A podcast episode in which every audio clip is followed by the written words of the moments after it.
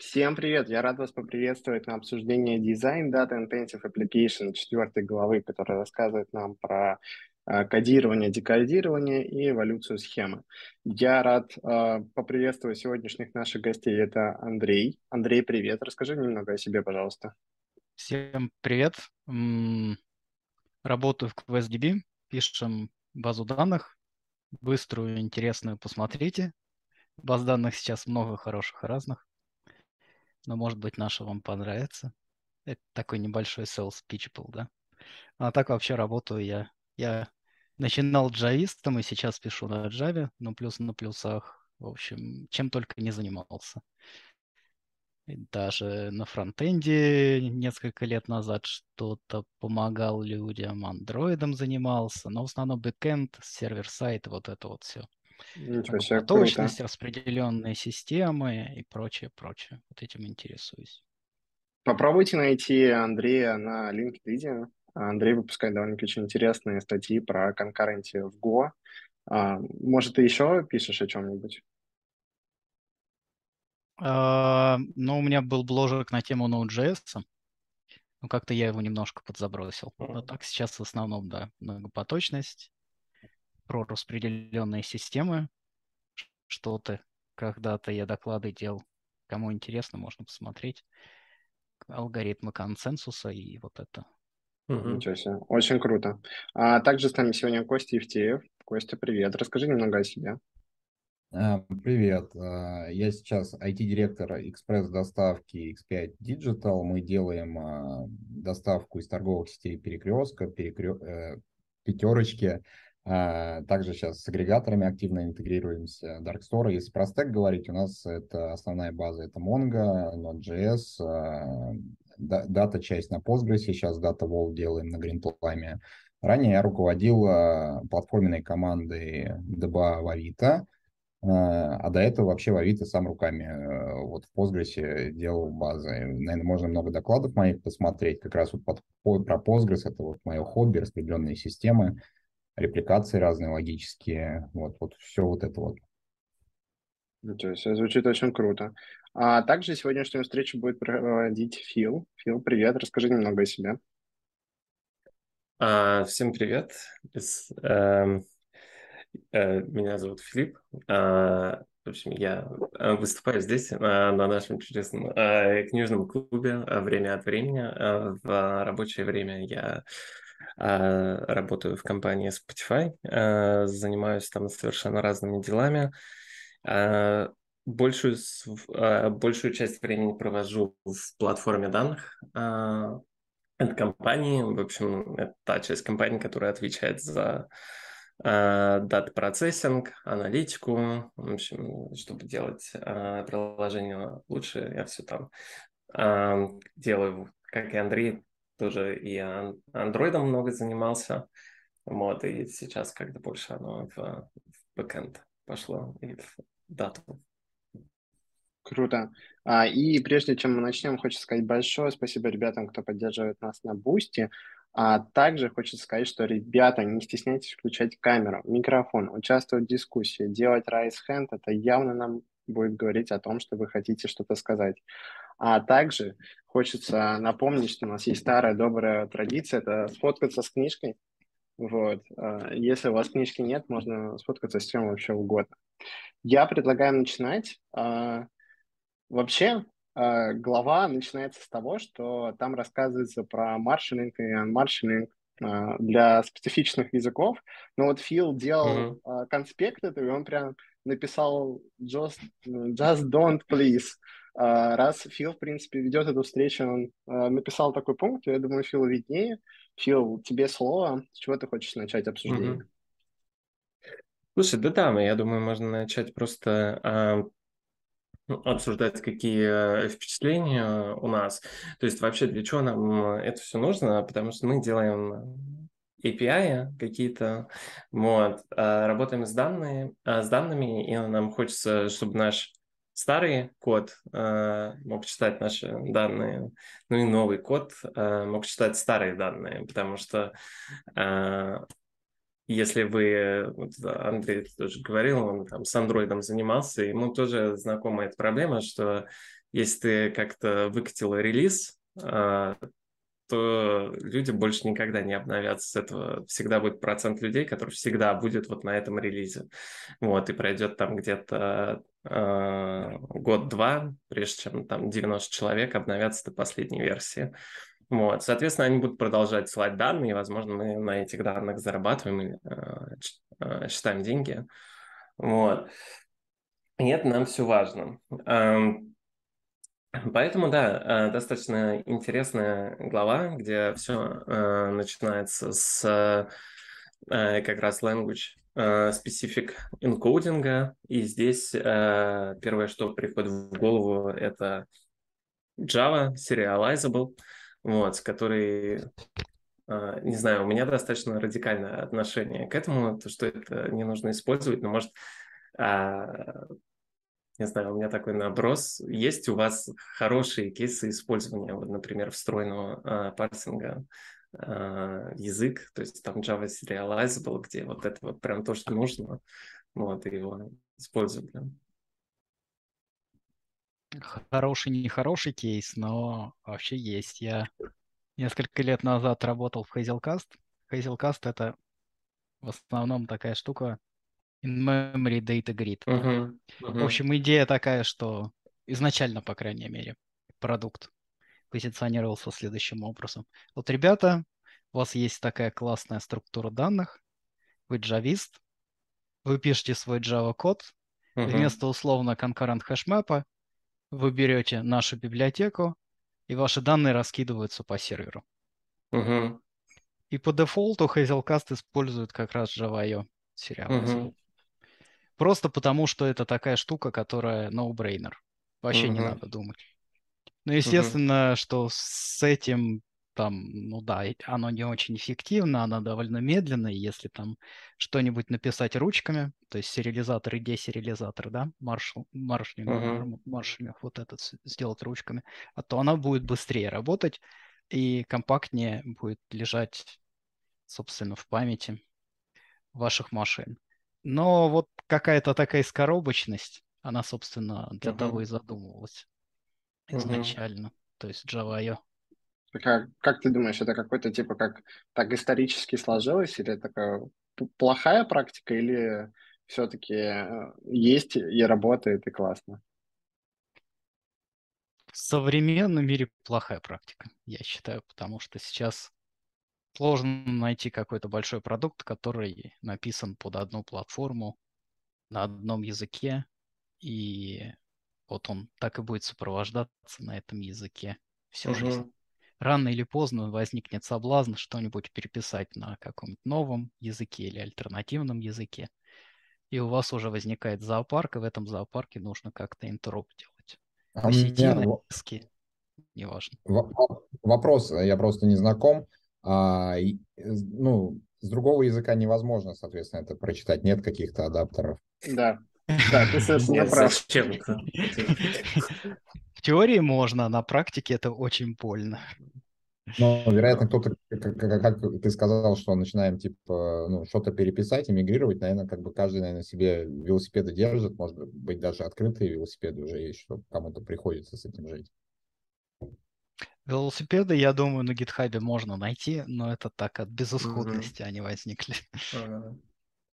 Ну, то есть меня здесь э, я могу видеть кейс для этого, скажем, э, в Ruby, там Ruby on Rails, там какой ну, то есть тебе совсем хочется там э, наколбасить что-то очень быстрое, ну, хотя, может, Андрей со мной поспорит, потому что ты там, у тебя больше там с фронтендом, с сайтами экспириенса, вот. Ну, то есть из разряда такого что-то написать, что потом ты знаешь, ты будешь выкидывать, вот, но чтобы не париться, э, просто что-то, что инвесторам при, э, принести и показать, типа, вот так оно будет работать.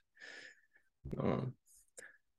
А, да, Андрей, Кость, а вам вообще как э, глава, то есть что, э, что думаете, прочитали, какие у вас впечатления?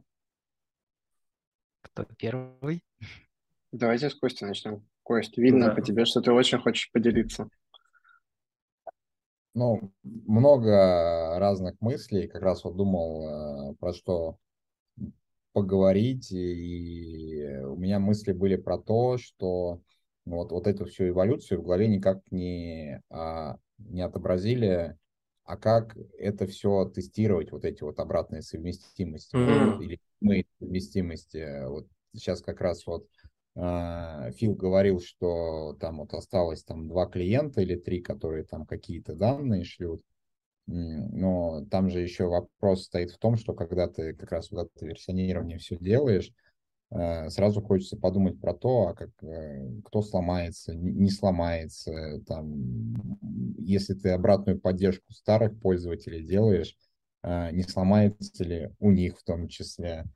И у меня мысль такая появилась, что вот есть штука, consumer, data, consumer, да,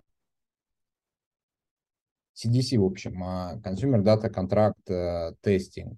Ну, то есть есть еще подход вот тестирования. И у меня вот э, отобразилась э, мысль, что вот э, если вот такой вот пласт истории, ну, как сказать, тему такую раскрывать, uh-huh. хорошо бы как раз вот еще и поговорить про то, что вот как вот это вот проверять, проверять. И у меня как раз вот вспомнилось с предыдущего опыта, что мы внедряли вот этот подход тестирования, когда микросервисную uh-huh. архитектуру внедряли.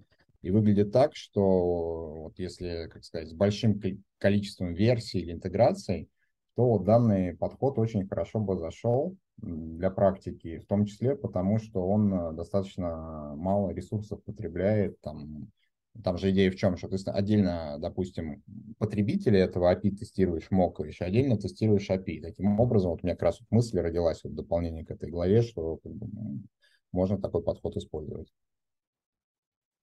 Слушай, очень клевое замечание, да, прям круто. Андрей, а как тебе глава?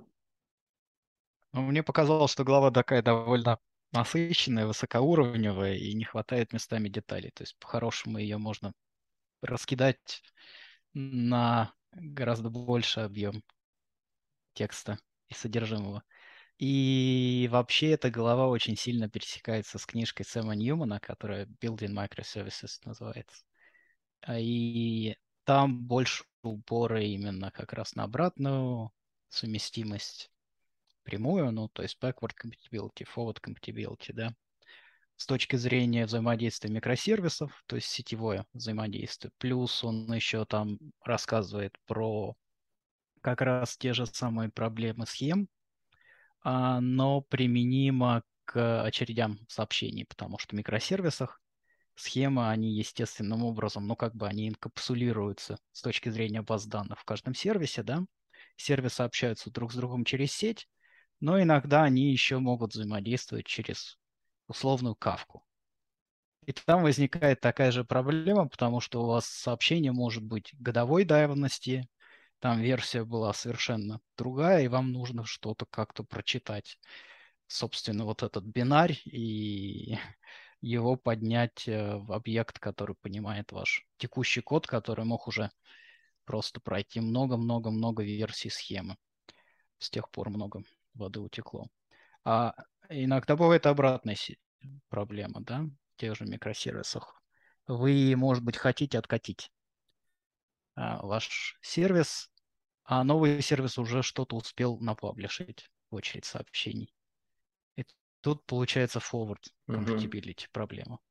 Ну, то есть вот эти все штуки, они сильно пересекаются. Мне кажется, если кому-то хочется именно упор на микросервисы сделать, вот та книжка, она, по-моему, даже второе издание вышло какое-то время назад uh-huh.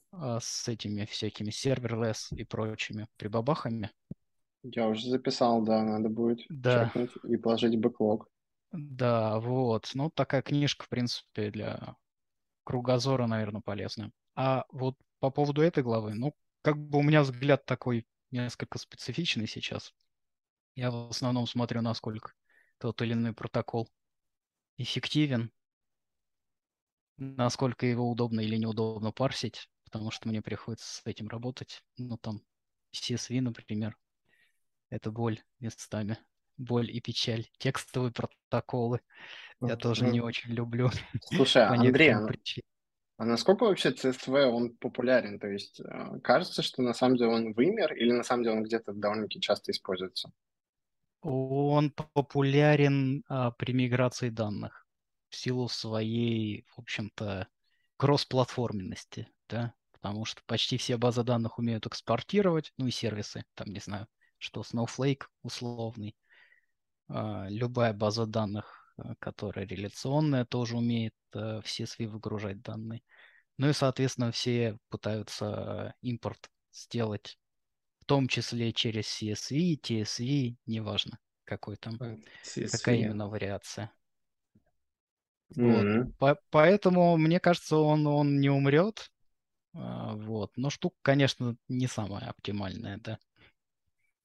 Слушай, а У вот меня был Ага, Кость, да, говори. Вот, как раз про CSV заговорили. А у меня в 2013 году я, у меня была задача мигрировать большой продакшн, там биржа ссылок, а, рабочий уже э, с, MS SQL на Postgres. И вот э, как раз вот Андрей говорил, что вот э, CSV все так экспортируют, импортируют, но там была засада в том, что Э, мне нужно было... В общем, там есть такие символы, которые как бы из одной базы ты из, из MS SQL, когда я эту штуку нарезал, там символ конца строки был, его надо было вырезать. И потом еще какая-то, ну, не, не помню, какой именно символ, но, в общем, был какой-то символ, его надо было вырезать, короче, эта штука впрямую не экспортировалась. И вот это как раз вот подсвечивает вот эту историю, что как бы в лоб нельзя взять, вот это выгрузить, и куда-то точно это заедет. Так же, как, э, ну, если там дальше говорить в этой главе, там же как раз и говорят, что в CSV можно вообще все что угодно написать, если как, э, как сказать, как формат для передачи использовать и рассчитывать, что точно заедет, может не заехать. То есть, может быть, придется в этом ковыряться. А, кстати, откуда эти символы? Биржа ссылок, это же урлы были. То есть, соответственно, там могло быть вообще все, все что угодно. Mm. Кодировка как раз вот. Uh-huh. Да, там... проблема кодировок была. Кодировок, это же получается там, ну, виндовые, какая-то тогда версия была, детали не помню, но вот когда ты это пытался загрузить, оно не загружалось. Слушайте, у меня последний, на самом деле, вопрос по поводу CSV. Я как-то это пропустил, или Мартин Клепман это не осветил, по поводу, а как массив, например, представить в CSV-файле? Вот, например, блоб. Блоб? Ну, Base64, наверное. Потому ну, что да, это да. же текстовый, текстовый протокол. Да. А массивы, которые вот, ну, там, допустим, с текстом, тоже из коробки ничего такого нет, это что-то будет такое полупроприетарное, кастомное для конкретного софта. То ну, есть... Ну, то есть, да, Ой, прости, а, что перебиваю. Mm-hmm. Заканчивай. Да-да, я просто хотел сказать, что можно просто в строчку все сериализовать, а потом десериализовать. А с точки зрения CSV это будет, ну, какая-то строчка с каким-то содержимым странным. Mm-hmm. Ну да, я здесь хотел добавить, что на самом деле иногда может показаться, что типа, что это за форматы такие, вообще не нужны, но э, на самом деле слухи об смерти вот таких форматов, они сильно преувеличены, потому что у меня был опыт э, работы в одной крупной и современной компании, где внутри использовался TSV, это Tab Separated Values, э, то есть это вот как э, CSV, только табами.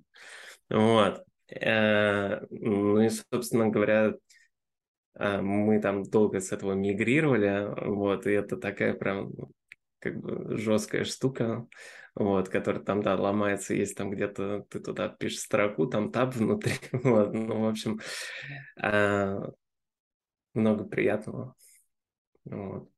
Я хочу сказать, что это все живет вообще, то есть это да, не да. мы как раз делали, мы доставку делали, это и стартапы мы ее делали, и надо было заинтегрироваться с большой системой. И у нас вот первый вариант интеграции, который там больше года жил, что мы просто файлики складывали на FTP и загружали, потому что там много было, как сказать, с одной стороны тех, кто их генерил, там несколько систем было, а с другой стороны надо было получать. И когда тебе надо сделать сложную интеграцию, до конца ты не договорился там про безопасность и протокол, в общем, какие-нибудь схемы еще нарисовать. Вот самый быстрый, как бы он рабочий вариант и хорошо живущий. Uh-huh. А другую немножко в сторону уйду. Андрей говорил, это не успел, э, он говорил там forward, backward compatibility. И я, когда читал эту книжку, ну, я вообще просто называл обратной совместимостью это все. И вот, вот эти два слова я одним термином называл, а как бы тут как раз вот разделили эти два понятия. Я, я, я себе как бы отложил такой, что я нового, например, узнал. Ну да, и это как бы а, реальная проблема, да, ну как, то есть я говорил с этими, с девайсами, которые, либо вот как Андрей тоже отличный пример, это когда уже что-то успели в базу записать, но релиз был плохой, приходится откатывать, собственно, оно э, так переворачивается. О, а, про а? это я тоже отдельно даже хотел поговорить, раз пока не убежали. Угу. Давай, давай. Ведь вот то, что ты говоришь, что вот в базу что-то успели записать, но угу. у тебя же, когда у тебя много приложений, у тебя же вот так вот не происходит миграция, если только с даунтаймом. Ну и тут как раз uh-huh. тоже отдельную заметку готовил, что про это стоит поговорить, что по факту у тебя версия э, базы должна быть вместе с приложением. Это если говорить, как миграции строятся. То есть по факту у тебя новый инстанс, ну во всяком случае я так всегда делал. Uh-huh. То есть мы катим код, там у тебя первый инстанс его катится, и он, ну мы делали так, что блочит uh-huh. выкатку остального, применяет эту миграцию. Вот. Но у тебя же при этом старые инстансы приложения работают, и, и те, и те э, должны там читать, писать, и, соответственно, с одной стороны, вот поэтому я это все и называл все вот одним словом обратной совместимостью, что ты по факту и в том формате, и в том формате пишешь, либо там где-то доделываешь какой-то дополнительной логики, что у тебя по факту там дополнительная миграция, там, ну, такое слово страшное, ну, так, uh-huh. так, так бывает, так делали, я так делал. Триггер какой-то что-то дописывает и туда, и сюда, то есть по-разному можно миграции делать. Вот, и, соответственно, у тебя данные в одном и в другом формате должны быть. И поэтому вот для меня вот примеры те, когда вот в книжке говорили там про базу данных, э, что, как это называется, ну, грубо говоря, вот э, слово мое, селект звездочка там или типа записать все, так нельзя сделать. Всегда надо перечислять, что куда ты конкретно пишешь, что ты конкретно читаешь, и тогда, грубо говоря, будет счастье. Но понятный пример, если там у тебя приложение какое-то у тебя URM, и он у тебя объект какой-то как бы берет, сохраняет его или вытаскивает, то вот тут вот уже... Но кажется, что как раз вот на уровне URM все равно это должно поддерживаться, во всяком случае, в нормальных. Может быть, вы знаете какие-то примеры, где так точно не работает, не знаю. В Juke. В Juke так не работает, но он, конечно, не подходит под ORM, это этот он, он вообще не касается ORM, это просто этот вариант построения SQL не руками, а чтобы там в DSL стиле его собирать. Я просто тоже вспомнил, мы прям недавно натыкались uh-huh. на такую проблему, да, что Костя говорит совершенно правильно, надо филды всегда перечислять, которые ты хочешь получить. Да. Ну и в Монге, кстати, которую Константин упомянул, это вообще актуально. Schema база данных, там вообще что записал то прочитал. Угу. Каждая снежинка уникальна, каждый документ может быть своим собственным. А как, а, да, кстати, хороший момент. Э, как в данном случае происходит а, апдейт? Ну, то есть, допустим, а, я да, прошу прощения. А, а, допустим, я раскатил какой-то микросервис с новым кодом. Он туда записал какие-то данные, э, успел. Вот. Потом мы поняли то, что, ну вот, как я говорил, релиз не очень. Э, выкатили новую версию, которая запрашивает э, вот эти данные и делает их апдейт. Вот. Э, то есть в каким образом там сохраняются вот эти филды, которые уже не в схеме, а там нет схемы. Как ну, ну да, да, ну то есть в условной схеме. А, ну это правильно, это за это получается этот, а, ну приложение должно отвечать в этом случае, да. Окей. Да, но какие-то филды, удалять филды точно плохая идея, которые обязательно. Ну, да. Добавлять филды можно, но, опять же, надо, чтобы старый код их игнорировал. Угу. И не пытался их куда-то еще запихнуть. Угу. Вот. А если релиз не пошел и филды все, как бы, то, наверное, так они и будут до скончания веков лежать в базе данных. Потому что делать апдейт по всей коллекции или по всем коллекциям ну, можно, угу. конечно, но как-то это странно. А, вот одна мысль, которая у меня возникла при прочтении этой главы, и я не помню, чтобы Мартин об этом говорил. А, ну, то есть он, в принципе, верхним уровнем говорит по всем этим там, а, методологиям энкодинга, вот, особых рекомендаций не дает.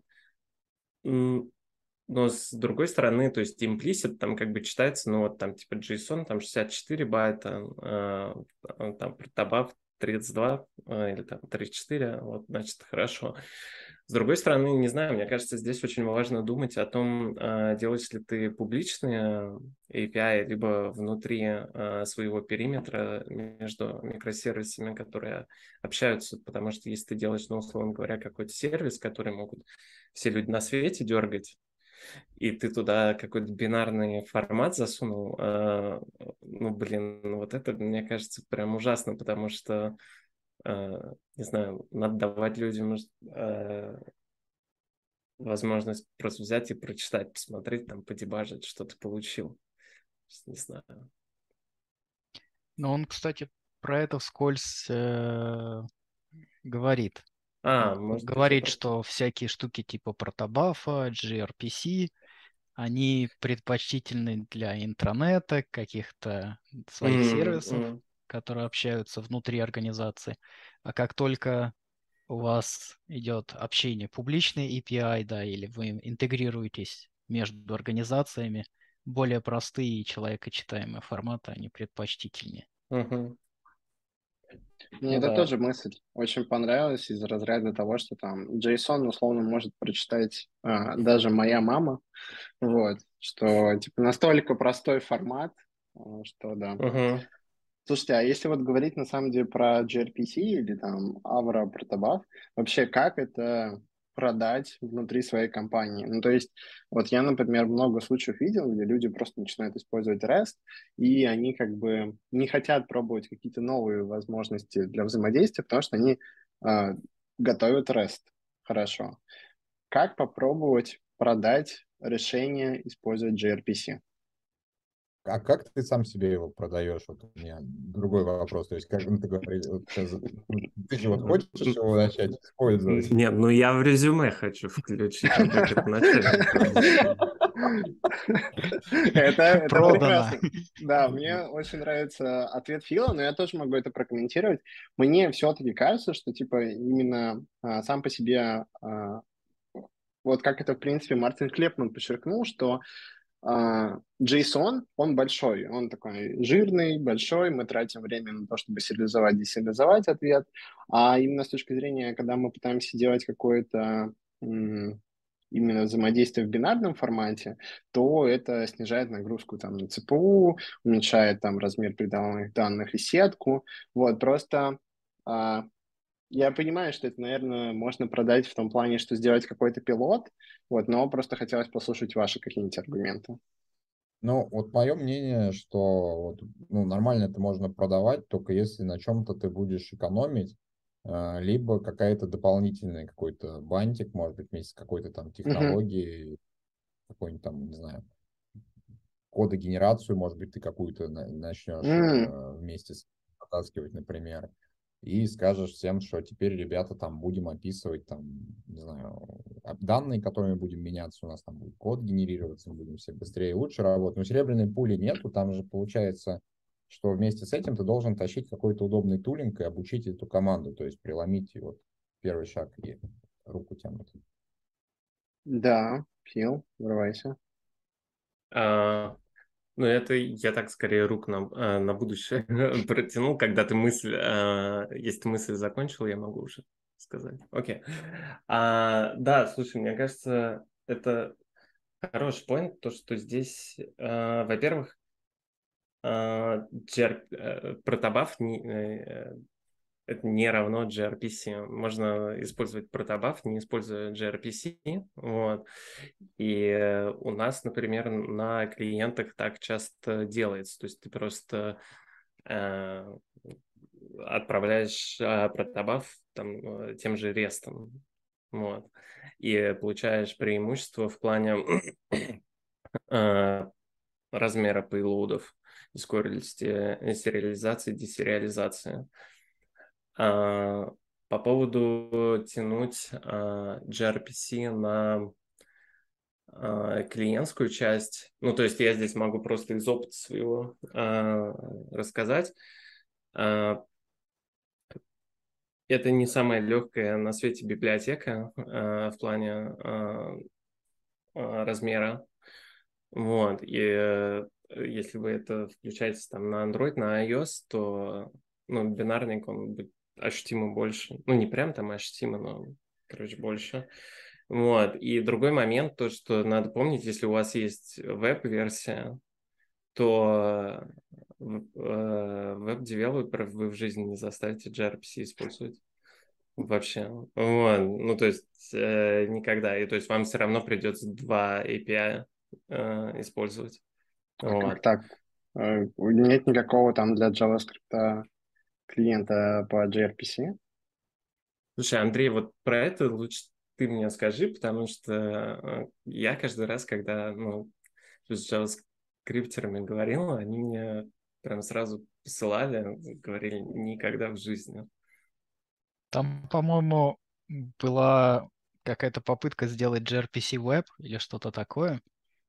Потому что gRPC, он же обычно HTTP 2, но иногда можно, наверное, уже и на HTTP 3 его затащить. А HTTP 2 есть далеко не во всех браузерах и устройствах, особенно каких-нибудь mm. древние браузеры, маломощные смартфоны и прочее. Вот, ну плюс а, стримы эти, которые есть в gRPC, однонаправленные, двунаправленные, вот это вот все, тоже поверх обычного HTTP не построишь, ну или лонгпулингом, или пулингом, или веб-сокетами, как-то вот, в общем, вот это вот все вроде бы собирались назвать э, gRPC Web, я не знаю. Он появился, он, может быть, появился, насколько он э, юзабелен или нет, фиг знает. Сам протобаф сериализовать, десериализовать в JavaScript есть библиотеки, это не такая сложная задача. Но именно чтобы оно было совместимо с gRPC сервером, серверной частью, тут возникают такие проблемки. Поэтому, да, фронтендеры, они недаром ругаются. Вот да. Это тоже надо, мне кажется, понимать такие вещи. Э, ну, как бы, даже если gRPC хорошо, ну, типа, или там любой протокол залезает на одном из э, ваших э, клиентов, тут важно, мне кажется, подумать про холистически, ну, типа, а как это в нашу, типа, экосистему влезет, так, чтобы нам там не надо было три версии эндпоинтов, один там для Android, другой для iOS, третий для веба, вот. А, в одной компании, где я работал, как раз продали gRPC на клиент, там не было веб-части, и вот то, что Кость э, говорил, послужило основным моментом продажи, это то, что код генерации, типа, чтобы мобильщики э, типа не писали слишком много там кода вот этого сетевого, давайте им там вот эти сгенеренные, там все у них будет. Вот, ну, вот так это работало. Ну, в принципе, да, особенно для статически типизированных языков это здорово. Действительно удобно. У меня еще лично есть а, приятный опыт использования Авра. А, я уверен, что на самом деле для других бинарных форматов тоже есть такой похожий вариант. Это, это схема registry, которая на самом деле позволяет практически не получить ошибки обратной совместимости, то есть можно будет работать спокойно с разными версиями объекта, и это очень клевая плюшка. Авра вообще one love. А, как мне кажется. Ну, то есть вот я смотрю на Авры и так думаю, блин, вот почему этот формат не взлетел на клиентах, например? Ну, потому что на самом деле он ну, реально клевый, потому что там у тебя одна схема, э, вот, и она не включена в каждое сообщение. То есть там в плане э, срезания оверхеда было бы, не знаю, очень классно это все смотреть. Э, и Авра мы как раз столкнулись, э, но единственное, у Авра тоже есть свои проблемы. Э, например, для стриминга данных э, и стрим-процессинга а, там уже становится все чуть сложнее, потому что тогда, получается, ты схему должен в каждое сообщение включать. Ну или э, интересно, кстати, послушать, как бы вот Константин, Андрей, вот если вы как думали в стрим-процессинге, потому что, ну, то, с чем сталкивался я недавно, а, как здесь, потому что, ну, Авра просто шикарно на, там, батч обработке, тебя одна схема, там, терабайт данных, там, все прогнал. Со стрим-процессингом немножко уже э, сложнее. Ну, имеется в виду какой-нибудь флинк, Spark Stream. Да, да, да, да, вот да, это. вот оно. Ну да, там, там действительно сложнее.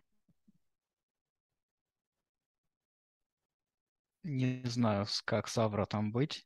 Вот с батчами это натуральным образом, да, здорово работает. А стрим процессинг, ну там что-нибудь такое самоописывающееся. Оно работает лучше. Может быть, у Константина другой опыт. Не, наверное, не подскажу.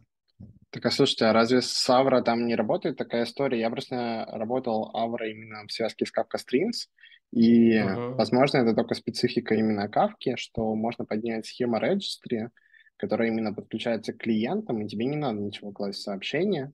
То есть, условно говоря, клиенты получают апдейты по новой схеме.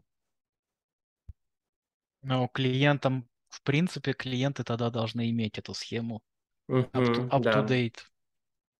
Вот, она подгружается им, да, и они ее в рантайме генерируют, и а, в объекте только там ID-шник того, какой нужно им использовать объект схемы. Мгм. Вот. Ну, кстати, для старого кода в Avro это тоже должно работать, потому что дефолтное значение нужно задавать, если вдруг что-то добавляешь. Если вдруг у кого-то чего-то нет из читателей, они просто проигнорируют какие-то поля более свежие. Так что, может быть, оно хорошо и работает. Не Да, сталкивался. Я предлагаю на самом деле двигаться дальше, потому что у Я нас в есть еще. вот Ага. прям первая строка, что все работает, что там. Нет, там да, то есть там... э, Google не, оно подсказывает. Да, оно работает. Google вот, там участвует как- тоже в обсуждении, это очень удобно. Да-да, но там, э, правда, надо схема registry э, поднимать. Вот. Ну, в общем, там что для этого делать надо. Не, я А. просто... Меня коллеги просто делали, я сам руками не делал, и как бы боялся обмануть кого-то. И вот поэтому мы начали обсуждать, и сразу думаю, блин, ну не может же так быть, у нас не было проблем, там как бы мы не выбрали, мы другую, но там другие у нас были, как сказать, аргументы на это, но грубо говоря, если там в вакууме, то есть у нас была бы кавка, и мы бы использовали э, registry, должно было работать. В общем, детали надо почитать и разобраться, то есть в связи с тем, что как бы сам не делал, как бы сложно это говорить. Мгм. Ну да. А, ну и здесь мы уже, э, не знаю, посмотрели. э, в последней как бы части э, Клепман говорит про э, потоки данных, ну то есть как у нас это там все идет. Не знаю, почему код хочет тоже поучаствовать, Хочет но... поучаствовать. Да, да. Слушай, а ты вот э, пишешь базу данных, и у меня к тебе вопрос э, в связи с этим, как вы внутри это все храните, и как э, у вас э, происходит версионирование данных. Вы э, тоже сталкиваетесь, э, вам наверняка тоже нужно вот внутри самой базы э, даже обратная совместимость. Да, у нас есть версия условно формата нашего хранения данных. И но обратной, с- обратной миграции у нас нет, у нас только миграция вверх, по крайней мере, пока. Может быть, когда-нибудь Мгм. будет обратная downgrade, пока только апгрейд. Вот, ну что, мигрируем мы в основном, естественно, метаданные. Данные мы не имеем права мигрировать, потому что данные это собственность пользователя. А так плюс-минус такая же проблема. Формат хранения сам у нас колоночный, ну и метаданные лежат рядышком. Много всяких разных метаданных, начиная от, собственно, списка колонок. Колонки могут быть внезапно удалены, Мгм. какие-то переименованы. На самом деле пользователь может навратить много чего, и он этого не увидит. Он общается через SQL, ему хорошо, Мгм. а пользователь сам, ну, наверное, традиционно есть подход, как и в любой SQL базе данных. Заводим табличку какую-нибудь с миграциями, используем условный Flyway или какие-нибудь еще фреймворки, которые мигрируют вашу схему данных. Ну и наслаждаемся. Мгм. Проблема решенная, особенно в Java, насколько я знаю. Есть несколько популярных фреймворков, которые просто берешь и не думая используешь. И они в каком-нибудь условном Postgres, мускуле, если написать код правильно и хорошо, смогут и апгрейд, и даунгрейд сделать. И все это будет более-менее атомарно. То есть, если в середине оно Мгм. сломалось, то оно, оно не разломает вам базу данных. А на самом деле миграция с точки зрения баз данных, очень многие операции, они такие нетранзакционные в любой реляционной базе данных. Взять Postgres, Oracle, Muscle. Если вы что-то там дропаете, переименовываете, то rollback потом сделать вручную Мгм. просто так. Всего, что вы наворотили, нельзя. Надо просто вручную, опять же, откатывать обратно и надеяться, что вы не удалили какие-то данные в результате миграции. Не, подожди, Но- в Postgres миграции, ну, в смысле, вот все, что ты сказал транзакционно, там в рамках транзакций, другие только не увидят клиенты этого. А, Хорошо. Некоторые операции, они автоматически коммитят, насколько я помню, и даже в Postgres. Если индекс какой-нибудь дропнуть, я просто пример привожу, я не помню, какие Мгм. конкретные операции, но просто транзакционно сделать для всех DDL и DML сложно физически. Друг- давай в другую сторону, просто сейчас про это начали говорить, и мне нравится то, что ребята дела- сделали из этого стартап. А, Ну, как бы это можно и на коленке подобное делать. Мы сейчас для DevStand делаем, в общем, а, а, ну, не для базы данных, а там чуть даже для большего окружения. Когда снапшоты на уровне файловой системы, вот Николай Самохвалов же сделал стартап Postgres AI, там у него какие-то разные продукты есть, но как раз основная идея, они же для GitLab, кажется, делают, что как раз вот эту как бы всю обертку дают, и вот чтобы потестировать свою миграцию, прям опыт, снапшот потестировал, выкинул, удобно, планы посмотрел. А снапшот они чем-то делают облачным, типа EBS или... На уровне файловой А. системы, ну, то есть, как бы, на уровне файловой системы, там уже как Ну, бы... то есть у них то, своя файловая система? Не, не, есть же э, в Linux э, возможность снапшота. Но это зависит от вопрос- файловой системы. Linux много разных файловых систем Ну, поддерживает. да, я и говорю, что есть, есть разные варианты, Ага. какие там можно делать. И там есть как бы э, от скорости э, или как насколько ты умеешь готовить. То есть, как бы вот, в общем, такое можно собрать, если нужно. Вот Мгм. для тестовых стендов со- собрали, например. Мгм. Ну, это, наверное, какой-нибудь copy on write они используют файловую Мгм. систему, возможно. Я почему спрашиваю, потому что мы недавно тоже пилили снапшоты, но Мгм. мы, значит, рассчитываем на то, что пользователь, а, он облачными плюшками пользуется, простите за тавтологию, каким-нибудь EBS, у которого снапшоты из коробки. Нам с точки зрения, нам как базе данных, надо просто приготовиться к этому. У нас есть Мгм. такая командочка, которая говорит, приготовься к снапшоту, знакон- закончили снапшот. Это буквально две SQL команды, и между ними мы ожидаем, что пользователь начнет, триггернет, собственно, вот этот снапшот. Сам снапшот, он асинхронный, как только вы его стартовали в том же EBS. Не буду рекламировать Amazon, но, видимо, приходится. Он там где-то в бэкграунде делается и не влияет уже на дальнейшую работу вашего приложения. Данный вот а, снимок в момент старта снапшота какой был, все данные, такие они останутся, когда вы потом восстановитесь из него. Нам, как базе данных, надо просто, в общем, сделать снимок на диске всех данных, с которыми мы сейчас работаем, и не портить ничего. Ну, там, не удалять файлы, условно говоря, а следить за тем, чтобы метаданные у нас были непротиворечивыми. Мгм. И вот как-то так. Поэтому я и спрашивал, мне было интересно. В каких-нибудь э, базовых данных таких реляционных, совсем реляционных, типа Postgres, есть ARIAS какой-нибудь реализация, ну или чего-то подобного, а, которая включает redo но он же, а, значит, э, write ahead log, да, плюс там процедура восстановления, поэтому в теории там можно снапшот делать вообще в любой момент. И какой-то, ну, наверное, консистентный снимок данных вы получите. Э, но все равно это как-то рискованно, люди даже, даже с Postgres стараются так не делать.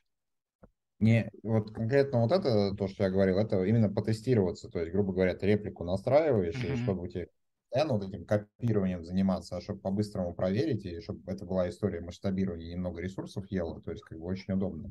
Мы же понимаем, что там типа чем дальше, тем как бы сложнее будет, если держать такую инфраструктуру. Непонятно, если это там высокая нагрузка, как это работать будет. Uh-huh. Слушайте, а ты а, сказал то, что вы рассчитываете на облачное использование, а, то есть он прем, оно так работать не будет? Извиняюсь, если там Если он прем э, развернуть что-нибудь а-ля EBS, там, GCP, Azure, угу. у них у всех есть какие-то аналоги. Вот в снапшотах, снапшотах угу. для сетевых, э, значит, э, этих блок сториджей, ну, то есть блочных хранилищ, uh-huh. которые на самом деле не локальный диск ни разу, это вообще машина, которая там где-то по сети отдельно лежит, и там вполне себе свой процессор, память, что там SSD э, или HDD, мы не знаем. Э, скорее всего, э, значит, SSD. Но если что-то подобное он прям развернуть, то пожалуйста. Но у нас есть и традиционный бэкап, просто у него есть uh-huh. минусы. Uh-huh. Снапшоты в облачных у облачных провайдеров они инкрементальные, они, опять же, там как бы идут где-то в бэкграунде, uh-huh. их можно потом, из них можно восстановить еще один экземпляр тома, ну вот этого волюма и прочие, прочие плюшки. Я вот вспомнил, раз вы говорили, тема очень интересная.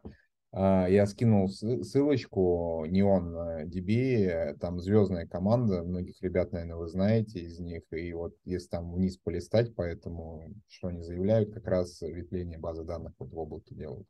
Угу. Ну, вот это, не знаю, это на самом деле интересно. Вот, с другой стороны, а сейчас так интересно, ну, то есть вот этот маятник, э, ну, во всяком случае, мне кажется, вот это, все в облако, сейчас он немножко в другую сторону начал качаться, типа все из облака, а, ну, или там э, какие-то гибридные истории. А, в общем, да. И, слушай, а у меня вопрос еще, а с гибридными а, какими-то сетапами когда, э, ну, то есть ты там не только на AWS, а там еще на Ажуре, но тоже э, тема, которая сейчас э, исследуется рынком, мне кажется. То есть в этом случае там все равно какие-то вот эти хуки на снапшоты, они примерно одинаковые у облачных провайдеров.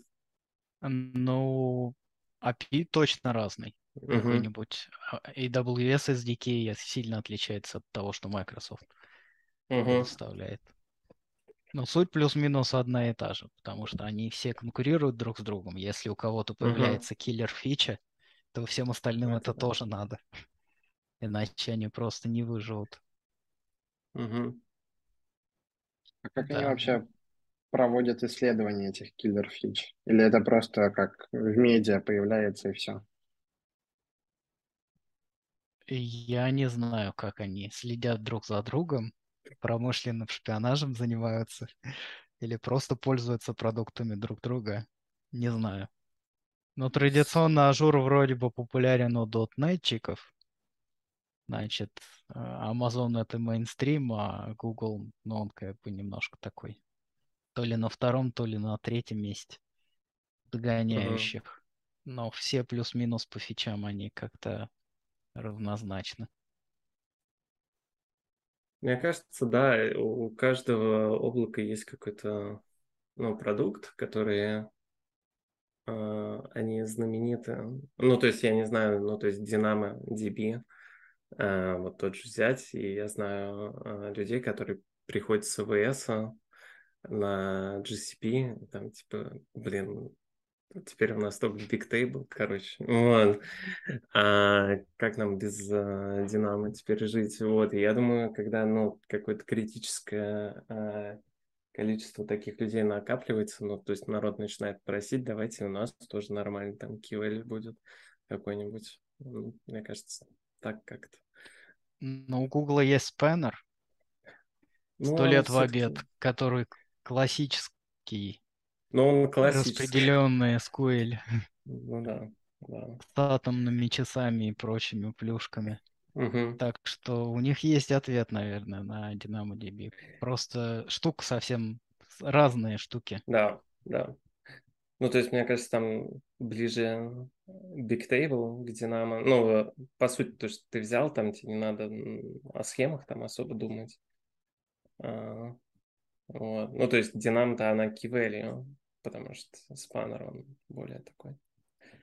Да, а, и судя, потому что мы говорим уже о спаннере, у нас а, обсуждение потихоньку да, подходит к концу.